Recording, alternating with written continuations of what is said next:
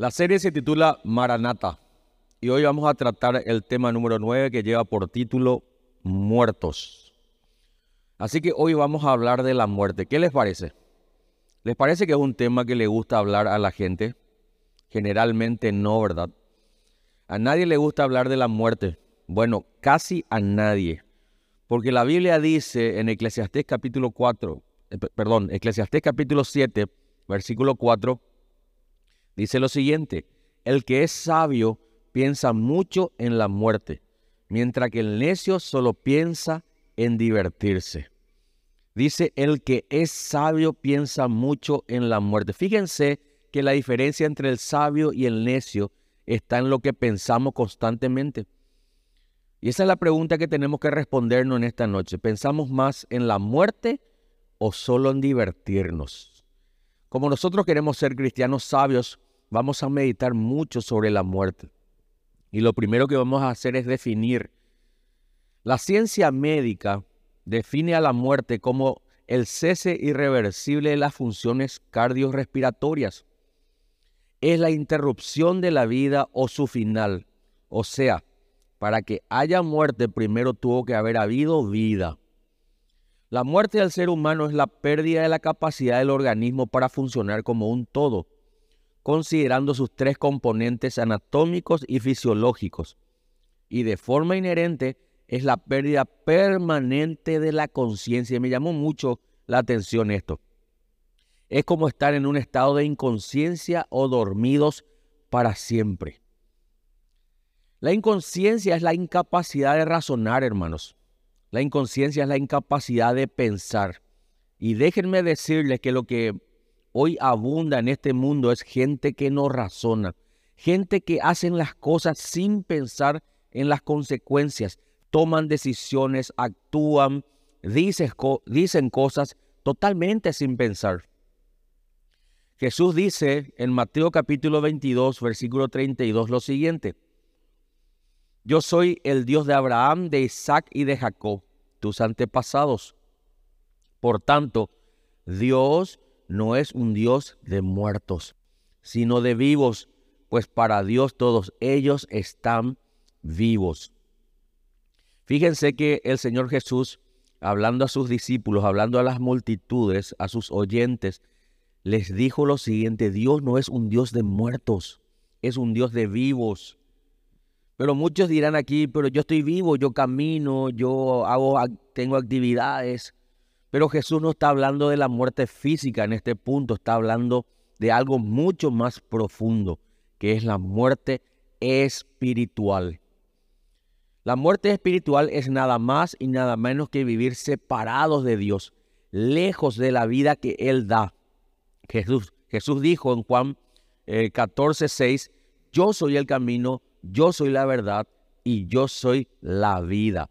Por lo tanto, todo aquel que viva separado de Cristo, que viva separado del Señor, está muerto espiritualmente. Jesús está hablando en este punto del estado de inconsciencia que naturalmente tenemos con relación a lo que dice la palabra. Es ese estado de inconsciencia que vivimos cuando no razonamos en las consecuencias de nuestros actos. Le doy un ejemplo muy práctico.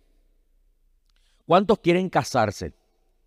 Estoy seguro que la gran mayoría. Ahora, la segunda pregunta es, ¿cuántos se casarían con cualquier persona? ¿Y por qué? ¿Cuánto, ¿Cuánto harían eso, hermanos? Yo estoy seguro que si bien tenemos todo el deseo de unirnos a una persona, de, de formar familia, estoy seguro que no todos se casarían con cualquier persona, pero la gran mayoría sí lo hace. ¿Por qué lo hacen?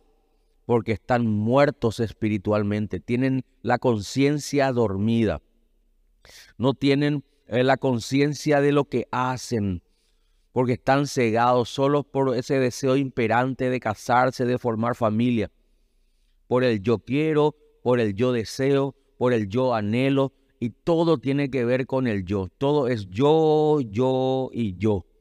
Y esto se aplica a todo lo que, lo que hacemos. Por ejemplo, vamos a poner otro ejemplo práctico.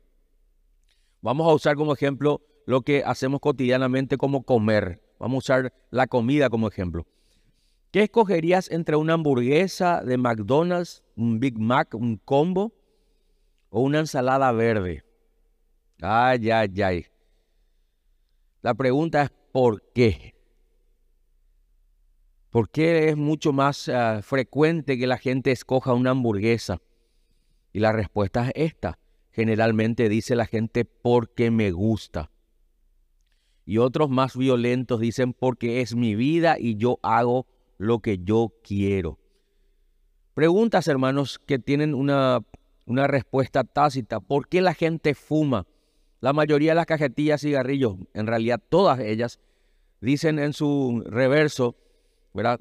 Fumar produce cáncer del pulmón, pero la gente ignora esa advertencia y fuma. Porque la gente se droga, porque muchas se están prostituyendo o muchos hoy, ¿verdad? Se prostituyen o podemos decir muchos. ¿Por qué se dejan manosear el cuerpo por cualquiera, por cualquier extraño? La respuesta es esta, porque están muertos espiritualmente. Esto es lo que Pablo le dijo a la iglesia de Éfeso. En Efesios capítulo 2, versículo 1, Pablo, Pablo explica la condición del ser humano antes de Cristo y cómo el Señor viene a darnos vida a través de nuestro Señor Jesucristo. Efesios capítulo 2, versículo 1 dice lo siguiente. Antes ustedes estaban muertos a causa de sus maldades y pecados, en que vivían pues seguían los criterios de este mundo y hacían la voluntad de aquel espíritu que domina en el aire y que anima a los que desobedecen a Dios. Versículo 3. De esa manera vivíamos también todos nosotros en otro tiempo, siguiendo nuestros malos deseos y cumpliendo los caprichos de nuestra naturaleza pecaminosa y de nuestros pensamientos. A causa de eso merecíamos con toda razón el terrible castigo de Dios, igual que los demás. Versículo 4. Pero Dios, que es tan misericordioso y nos amó con un amor tan grande, nos dio vida, vida espiritual, juntamente con Cristo cuando todavía estábamos muertos a causa de nuestros pecados. Por la bondad de Dios han recibido ustedes la salvación.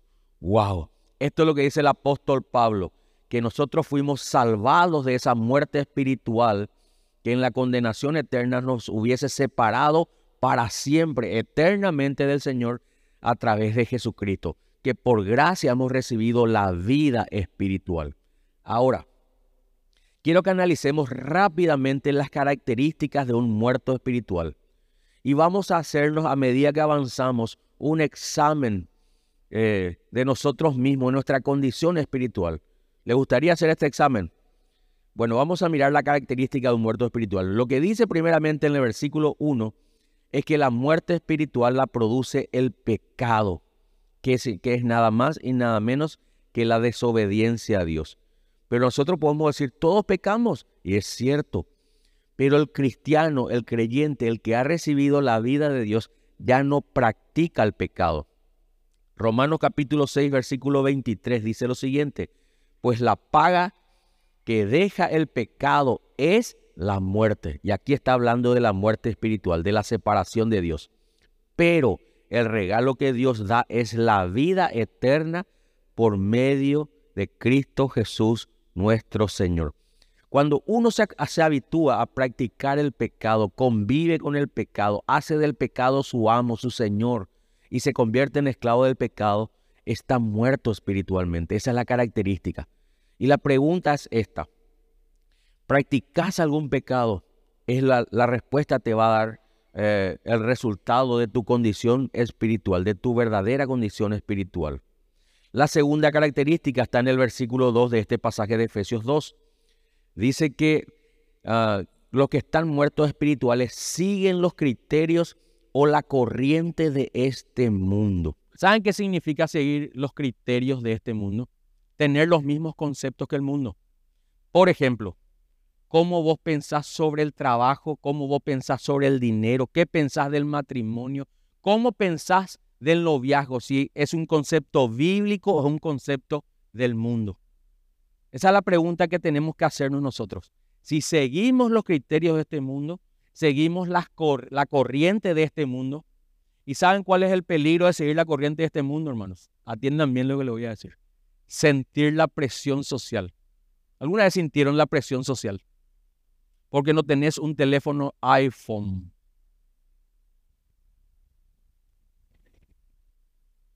O le armas un escándalo porque no tenés una ropa a tus padres, ¿verdad? Porque no tenés una ropa de marca.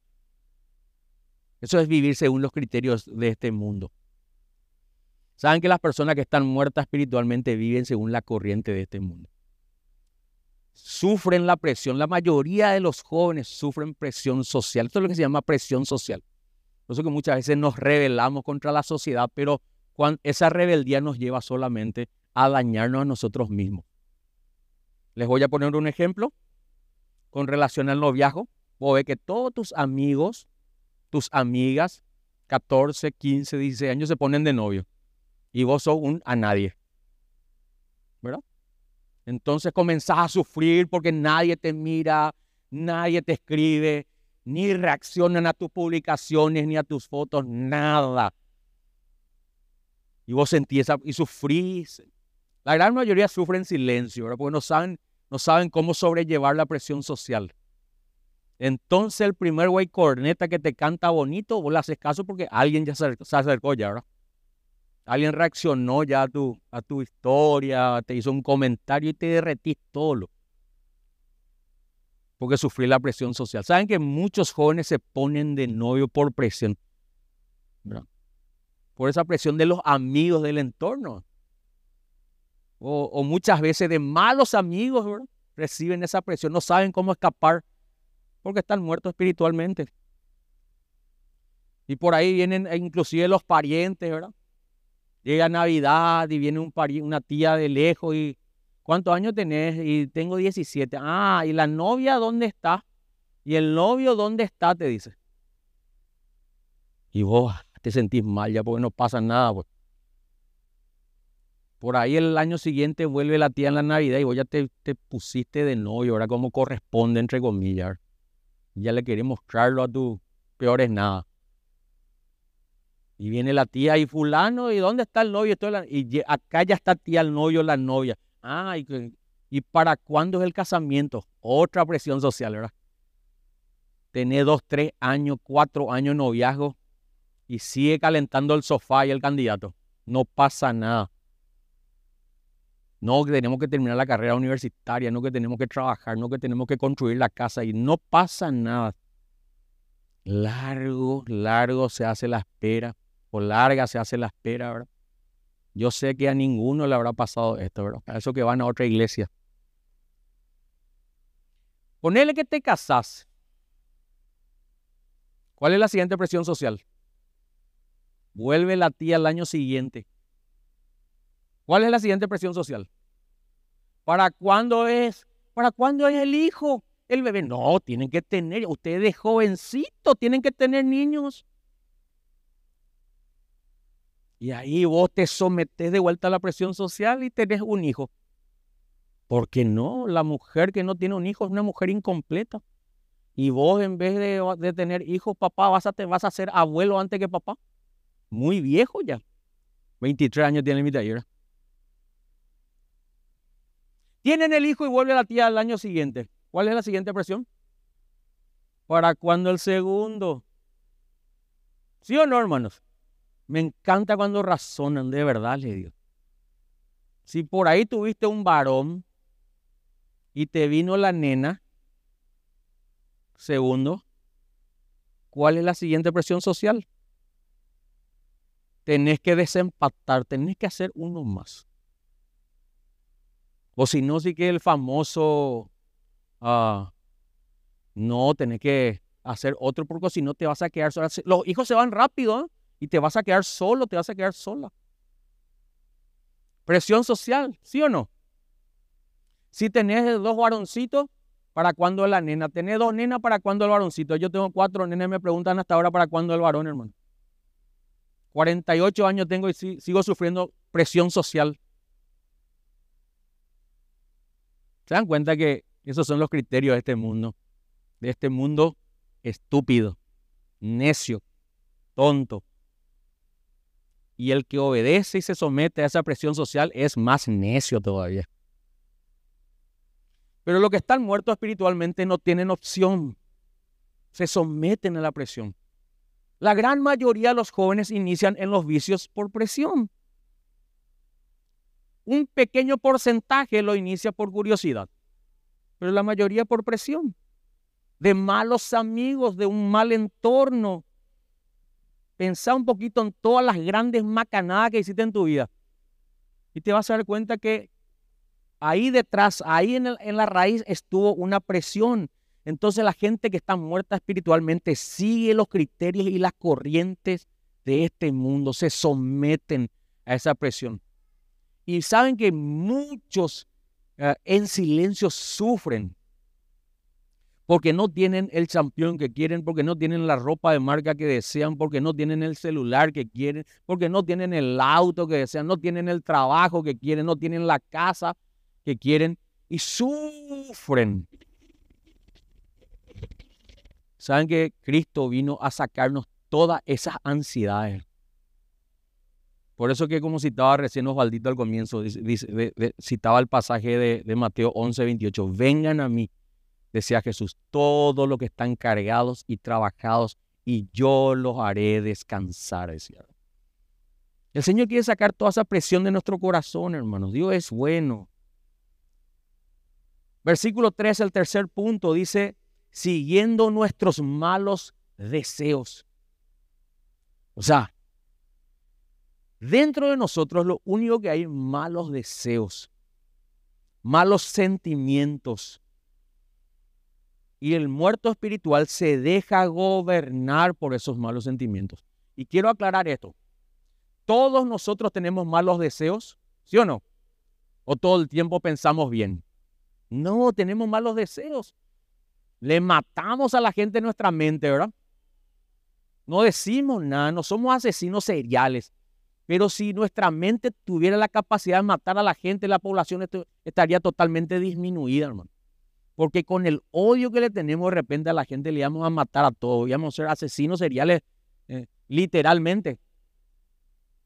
Tenemos malos pensamientos, tenemos malos deseos. Esa es la, nuestra naturaleza. Nadie escapa de esto. La Biblia dice no hay un solo justo. Ni, si, ni el Papa no escapa de esto. Ni un pastor, ni un apóstol, ni un cristiano, nadie. Todos tenemos estos malos deseos. Ahora, el cristiano ya no se deja gobernar por los malos deseos. Pero el que está muerto espiritualmente no tiene manera de defenderse.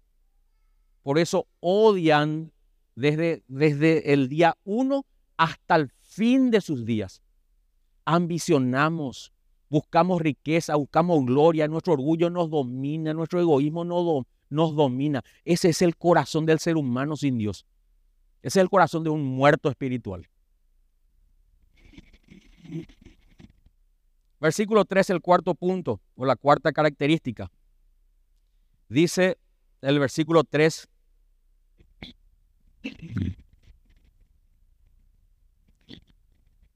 Siguiendo, siguiendo nuestros malos deseos y cumpliendo los caprichos de nuestra naturaleza pecaminosa y de nuestros pensamientos. Fíjense qué término utiliza acá la palabra, hermano. Cumpliendo nuestros caprichos de nuestra naturaleza pecaminosa y de nuestros pensamientos. Traducido significa siendo egoístas. No importa el daño que le causemos a la gente que nos rodea. Lo que yo quiero se tiene que hacer. Y lo que yo quiero hago. No importa cuánta maldad, cuánto dolor, cuánto sufrimiento, cuánto daño le hacemos a la gente que nos rodea, que generalmente es la gente que nos ama. ¿Verdad que es así? No importa. Si le hacemos sufrir a nuestros padres, a nuestros abuelos, no importa. Yo no pedí que, me traigan a este mundo, ¿verdad? ¿Cuánto le dijeron eso alguna vez? Yo no te pedí nacer, mamá. Ah, fui el único por eso. Somos personas altamente egoístas.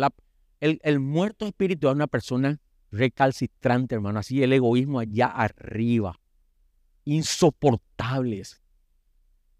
Todo lo que desea tiene que cumplir. Y guay si no le cumplís. Es una persona que está muerta. Usted encontrar con una persona egoísta, está muerta espiritualmente. Una de las mayores señales en este tiempo, ¿saben cuál es? Uno de los mayores síntomas es la, gente que está en depresión. Piensen en una persona que está en depresión.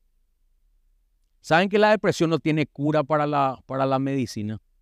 Está, por más que esté considerado como una patología, la depresión no tiene cura. Porque la depresión es una enfermedad espiritual. Tiene que ver con el egoísmo. Siéntense a hablar con una persona deprimida. Y no estoy hablando de aquellas que de repente tienen fallas neurológicas, estoy hablando de gente común y corriente, que en realidad tienen todo en la vida, pero se siguen quejando. Hablen con una persona que anda en depresión. No va a hablar de otra cosa más que de sí misma. Me hicieron esto, me ofendieron, me insultaron, yo esto, yo aquello, mi vida, todo tiene con relación con el egoísmo. La persona deprimida es una persona que está pensando constantemente en sí misma, no le interesa el resto. Me voy a suicidar, ¿sabe que yo viene alguien con depresión acá y le da una piola que se vaya o que se vaya a tirarse del puente, hermano? La persona egoísta está muerta espiritualmente. Lo único que le falta es perder la vida. Si no entienden el evangelio, si no reciben a Cristo, van a vivir, van a, perdón, van a morir en su egoísmo. Esa es la verdad. Ahora, estas son características de las personas que están muertas espiritualmente. Viven solamente para complacerse, viven en sus pecados, viven solamente con, egoísmo, con orgullo, en la vanidad, sufriendo presiones. ¿Qué, qué vida más triste, hermano. Esa es la esclavitud del pecado. La Biblia le llama que la esclavitud del pecado a esto. Por más que quieran salir, están sometidos al pecado. El único que puede eh, librarlos de esa esclavitud es Jesucristo, a través de su palabra. Cuando yo reconozco mi condición de pecador y vengo a Cristo, me humillo, y humillación no significa más que venir a postrarlo y reconocer nuestra condición de pecador, de pecadora, y decirle, Señor, sálvame. Yo estoy dispuesto a obedecerte. La única manera, el que no quiera hacer eso está condenado a vivir en muerte espiritual. Esa es la verdad. Ahora, hay una advertencia en el libro de Apocalipsis con relación a esto para la iglesia. Y esto sí tiene que ver con nosotros, hermanos, y con los últimos tiempos. Apocalipsis capítulo 3, versículo 1, dice lo siguiente.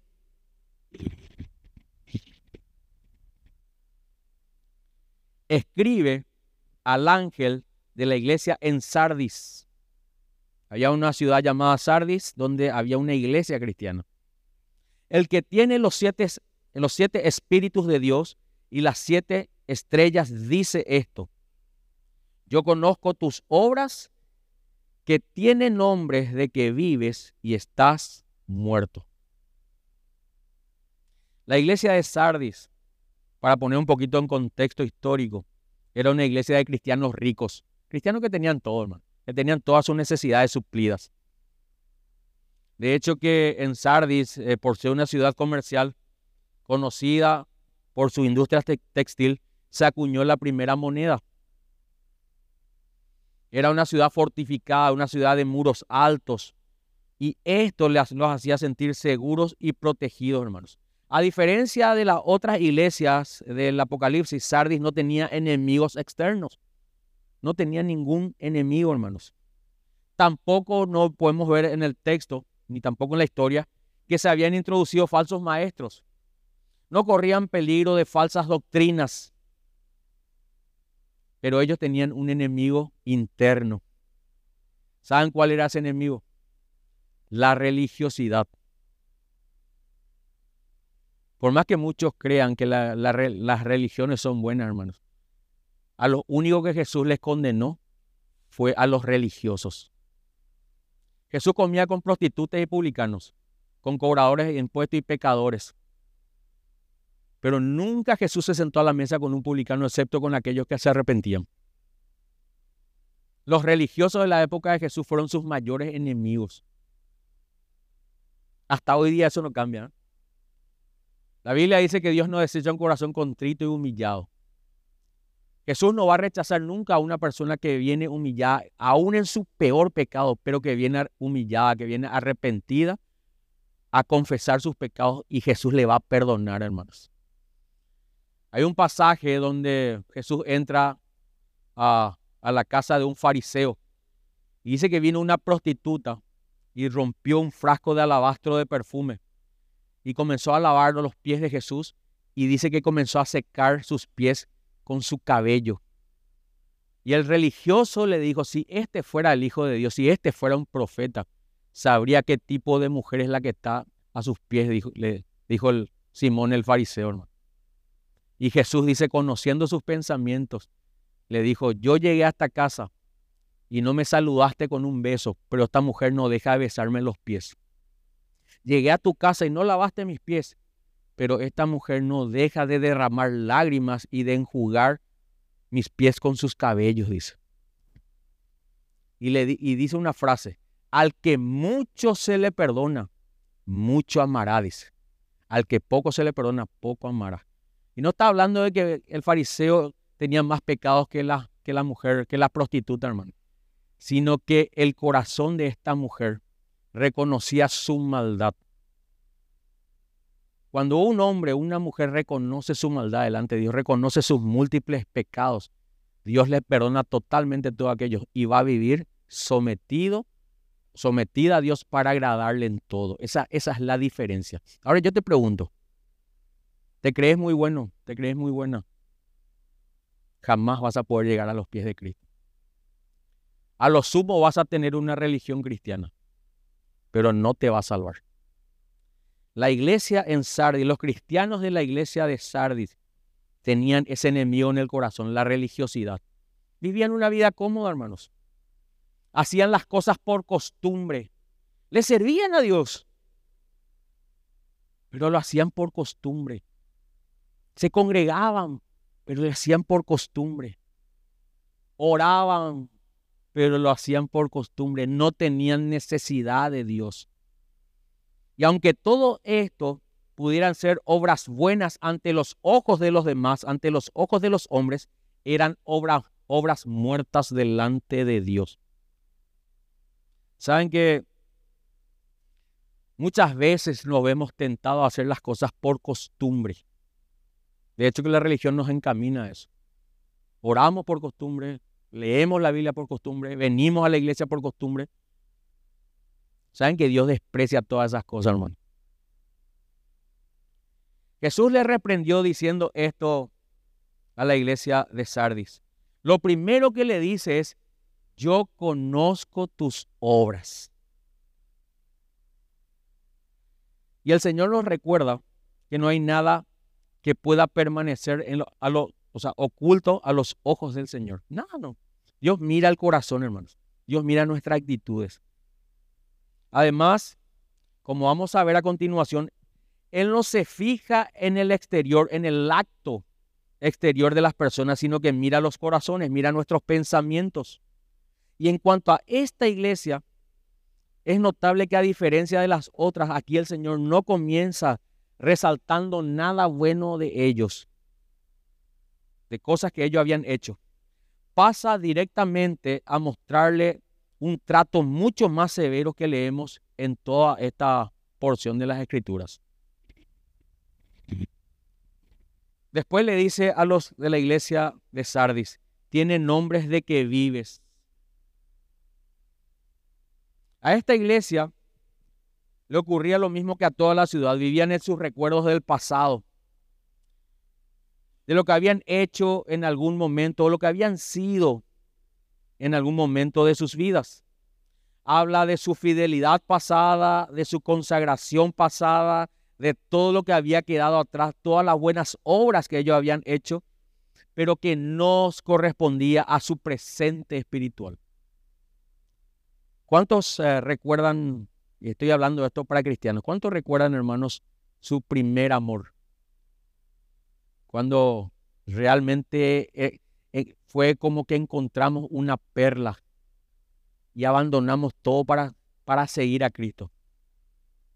¿Se acuerdan de ese tiempo donde éramos fieles al Señor, servíamos con fidelidad? Y estoy hablando de los cristianos, el que está muerto espiritual no va a entender esto. Hacíamos las cosas por amor. Recuerdo de, un, de una persona que el lunes se iba ya a mi casa y decía, me decía, hermano, yo quiero que llegue domingo nomás ya, para ir a la iglesia nuevamente.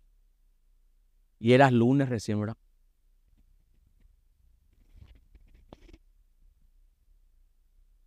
Eso sucedía en la iglesia de Sardis.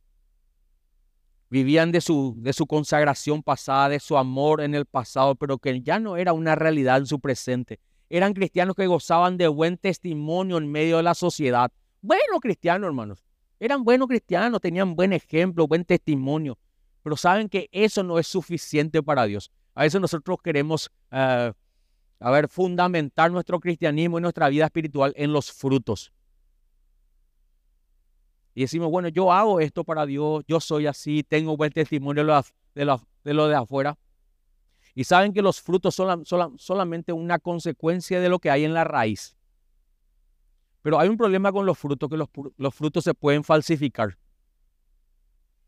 Entonces podemos mostrar un testimonio falso afuera, tener apariencia de piedad, pero por dentro ser como los fariseos, estar llenos de muerte. El testimonio no es suficiente para el Señor, hermanos.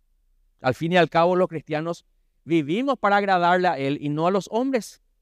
Aunque con, como consecuencia, lógicamente, gozaremos de una buena reputación, pero no es la finalidad del cristianismo.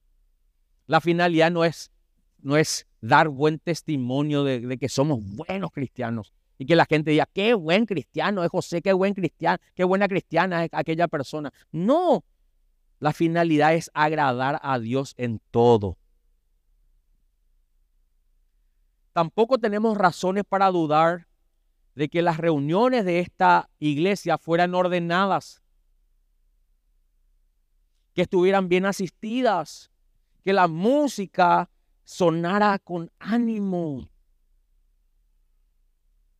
que tuvieran una buena cantidad de oyentes e inclusive que sus líderes expusieran la palabra con de nuevo. Ninguna de estas cosas. Pero todo esto nos sirve si falta lo más importante, hermanos, la vida espiritual, la relación con Dios. Una relación sincera, una relación transparente. Al final, lo único que realmente eh, tenían en esta iglesia era el nombre de cristianos, pero estaban muertos espiritualmente. Esto era lo que Jesús le estaba confrontando les dijo, pero están muertos. Qué terrible posibilidad es ahora que nos ocurra también tener fama de estar vivos para la gente, pero que el Señor nos diga, en realidad estás muerto. La iglesia en Sardis era como, ah, como hoy conocemos, o con el nombre que conocemos hoy, de cristianos nominales. Cristianos de nombre. Y es triste decirlo, pero cada vez es más fácil encontrarse en las iglesias con cristianos nominales, que tienen nada más el nombre de cristianos, pero que raras veces piensan en el Señor, que raras veces sirven de corazón al Señor, pero en el fondo viven engañados suponiendo que están camino al cielo. Ese es el peligro, hermanos, de de tener nombre de que vivimos, pero en realidad estamos muertos. Finalmente Jesús le da esta recomendación a la iglesia, ahí en Apocalipsis, en Apocalipsis capítulo 3, versículo 3. Esta es la recomendación que da el Señor Jesús. Le dice a la iglesia, despierta, fortalece lo poco que te queda. Qué tremenda esta, esta reprensión, hermanos o esta recomendación, fortalece lo poco que te queda. Porque hasta, porque hasta lo poco que te queda está a punto de morir, dice. ¿eh? O sea, tenían una pequeña luz todavía, tenían una pequeña, hay un pequeño residuo de vida espiritual, pero le dice, está a punto de morir. Despierta, despierta iglesia porque está a punto de morir. Veo que tus acciones no cumplen con los requisitos de mi Dios. Y dice el versículo 3, vuelve a lo que escuchaste y creíste al principio, y, y reténlo con firmeza. Arrepiéntete y regresa a mí. Esa es la recomendación del Señor Jesús. Y luego sigue una advertencia. Si no despiertas, vendré a ti de repente, cuando menos los esperes, como lo hace un ladrón. Sin embargo, hay algunos en la, en la iglesia de Sardis que no se han manchado con la ropa, la ropa con maldad. Y dice, ellos caminarán conmigo vestidos de blanco, porque son dignos. Todos los que salgan vencedores serán vestidos de blanco. Nunca borraré sus nombres del libro de la vida, sino que anunciaré delante de mi Padre y de sus ángeles que ellos me pertenecen. Y dice el versículo 6 finalmente, todo el que tenga oído para oír debe escuchar al Espíritu y entender lo que Él dice a las iglesias. Todo el que tenga oído para oír debe escuchar al Espíritu y entender lo que Él dice a las iglesias. Hermanos, esta es una advertencia para nosotros. Es un llamado de atención. Que estemos alerta, que despertemos de ese letargo espiritual, de esa religiosidad con la cual cargamos. Porque dice que el Señor vuelve, hermanos. Como ladrón va a venir un día y va a demandar de nosotros, hermanos, lo que nosotros no estamos haciendo de corazón. Por eso dice finalmente, arrepiéntete y regresa a mí. Fíjense en esta, en esta recomendación, hermanos. Arrepiéntete y regresa a mí.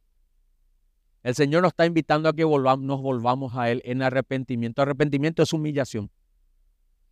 No hay ni un solo pecado que el Señor Jesús no perdone y no nos pueda limpiar con una sola gota de su sangre, hermano. Una sola gota de su, sangre, de su sangre es suficiente para limpiar el peor de los pecados. Lo que el Señor no debe encontrar en su iglesia es un corazón duro. Cuando hablo de corazón no estoy hablando de esto que tenemos en el pecho, estoy hablando de nuestros pensamientos cargados de orgullo, cargados de egoísmo. Yo sé que mucha gente aquí sufrió muchísimo ya. Y sigue sufriendo por causa de sus maldades. Sigue sufriendo por causa de su egoísmo, por causa de la dureza de su corazón. Se golpean una y otra vez en la cabeza. Están estrellándose y chocando contra la pared una y otra vez. Están tropezando con la misma piedra. Algunos están hartos de su vida. Saben que la, gran mayoría de personas que se quitan la vida porque ya no, ya no soportan ni sus propias maldades, ya no soportan su egoísmo, porque están muertos espirituales. El único que puede darles, darnos vida espiritual es el Señor Jesús. Y el Señor Jesús no vino a enseñarnos religión, hermanos. Él vino a darnos vida y vida en abundancia. Y quiero hacerte esta invitación. Yo sé que muchos han escuchado el Evangelio por mucho tiempo y algunos te lo estarán escuchando por primera vez. Ninguna religión te va a salvar. Ninguna iglesia te va a salvar. Ningún hombre te va a salvar. Nadie tiene poder sobre tu maldad o sobre tu muerte espiritual. El único que puede salvarte es Jesucristo. Él quiere que nosotros nos relacionemos con Él a través de su palabra. Juan capítulo 17, versículo 3 dice lo siguiente. Y en esto consiste la vida eterna en que conozcan al Dios el Padre y a Jesucristo a quien Él ha enviado. Conocer a Cristo, conocer íntimamente a, a Dios. Y no está hablando de un conocimiento bíblico. Lo que tenemos que hacer es conocer el carácter de Dios. Por eso, por eso que mucha gente no se quiere acercar a Dios, porque piensan que Dios es un Dios que no, que no va a perdonar sus pecados. Mucha gente se ha acercado y me ha hablado y me ha dicho, Pastor, vos no sabes las cosas que yo hice.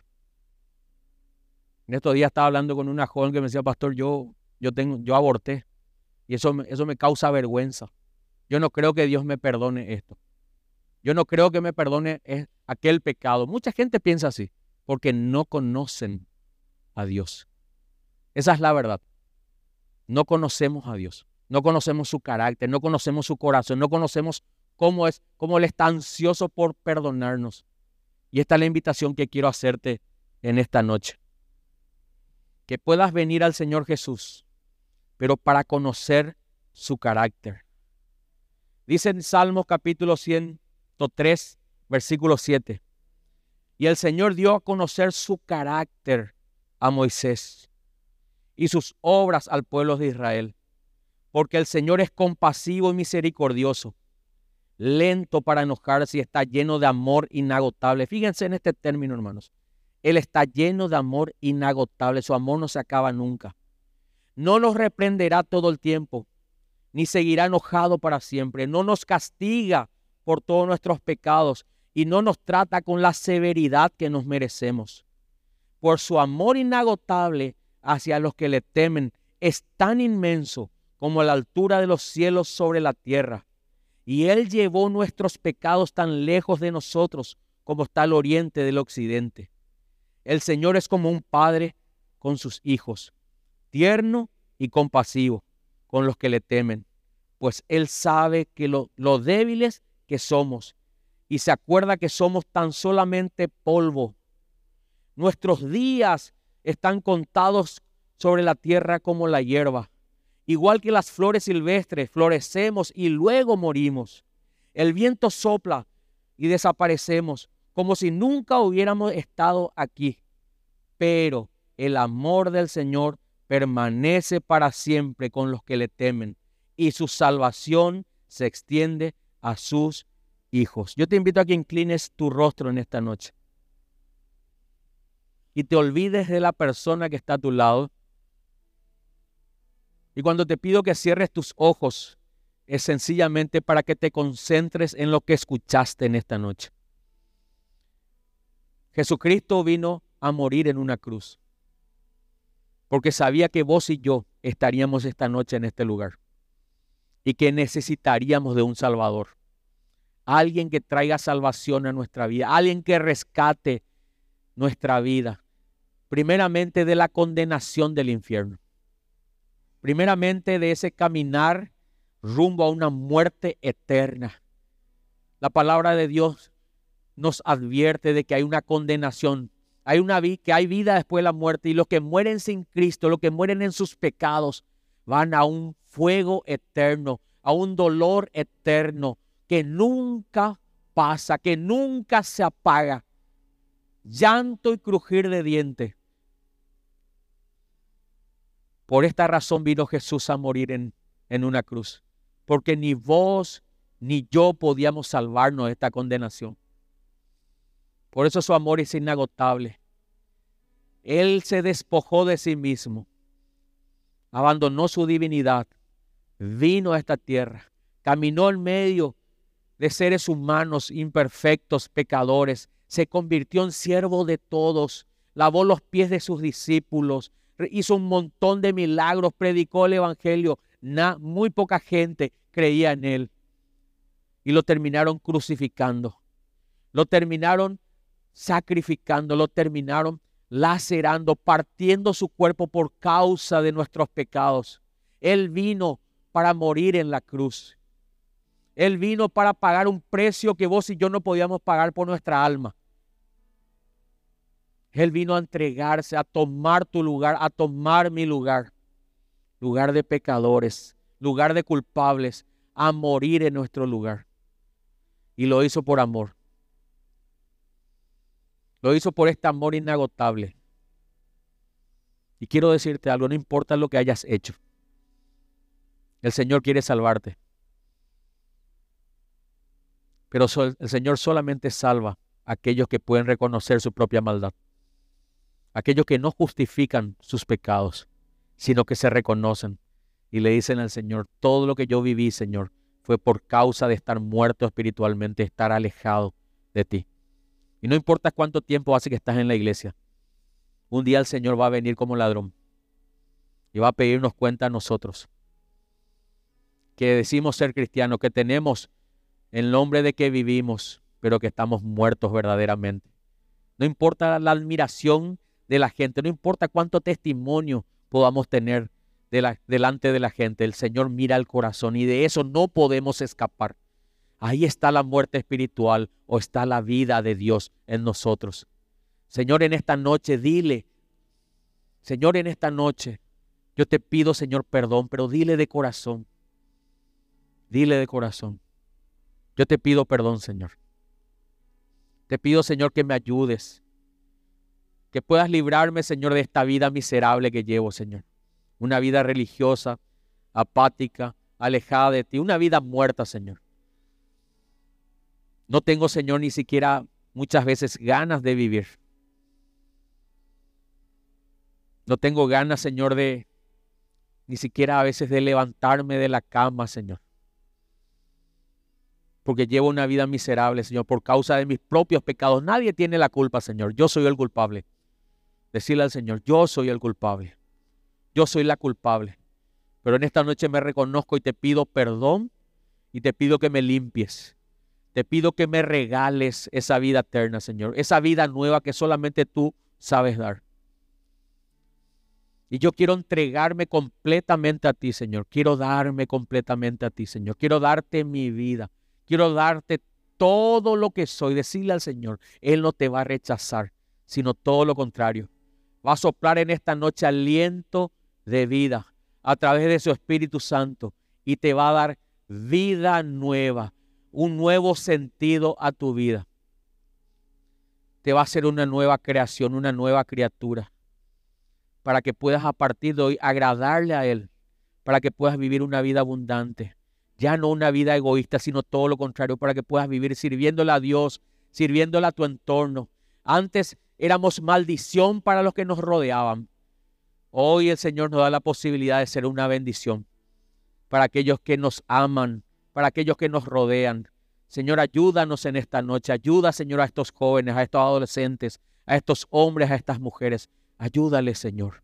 Y en esta noche yo te invito e invito a todos aquellos que quieran tener vida espiritual, que se humillen delante de Cristo, que quieran desear desde el fondo de su corazón. Y yo, te, yo, yo, no, yo no quiero que te pongas en pie porque yo te digo sino quiero que te pongas en pie si verdaderamente que eres vida espiritual y reconoces que estás muerto, que estás muerta espiritualmente. Si quieres que el Señor te renueve, te dé un nuevo comienzo, una nueva vida, ponete en pie.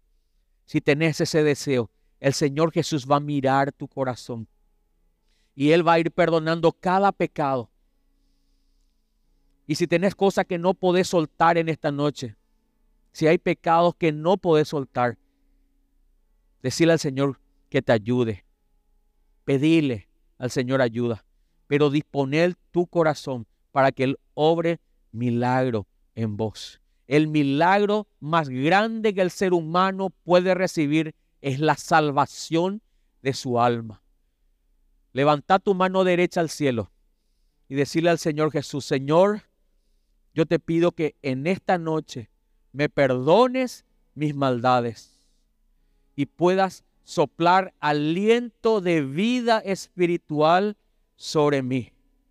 Quiero vivir para servirte, quiero vivir, Señor, para bendecir tu nombre y bendecir mi familia, bendecir a los que me rodean. Ya no quiero ser una maldición, ya no quiero ser motivo de, de llanto, de tristeza, de lágrimas. Quiero ser una bendición, Señor. Ayúdame Ayúdame a escapar, Señor, de la corriente de este mundo, de esta presión, Señor Padre, que ejerce el mundo sobre mí. Ayúdame a ser feliz. Ayúdame a gozarme, Señor. Ayúdame a tener paz. Ayúdame, Señor, porque quiero conocerte, Señor. En esta noche, Padre, aquí están, Señor, las almas con sus manos levantadas delante tuyo, Señor. Que están reconociendo, Señor, que necesitan de ti. Tú conoces su corazón su necesidad. Tú conoces lo que hay en su interior, Señor. Ayúdales, te pido, Señor. Y sopla esta, este aliento de vida eterna para que ellos puedan, Señor, recibir esa vida abundante de la fuente de vida que es Jesucristo. Gracias te doy en esta noche en el nombre de Jesús.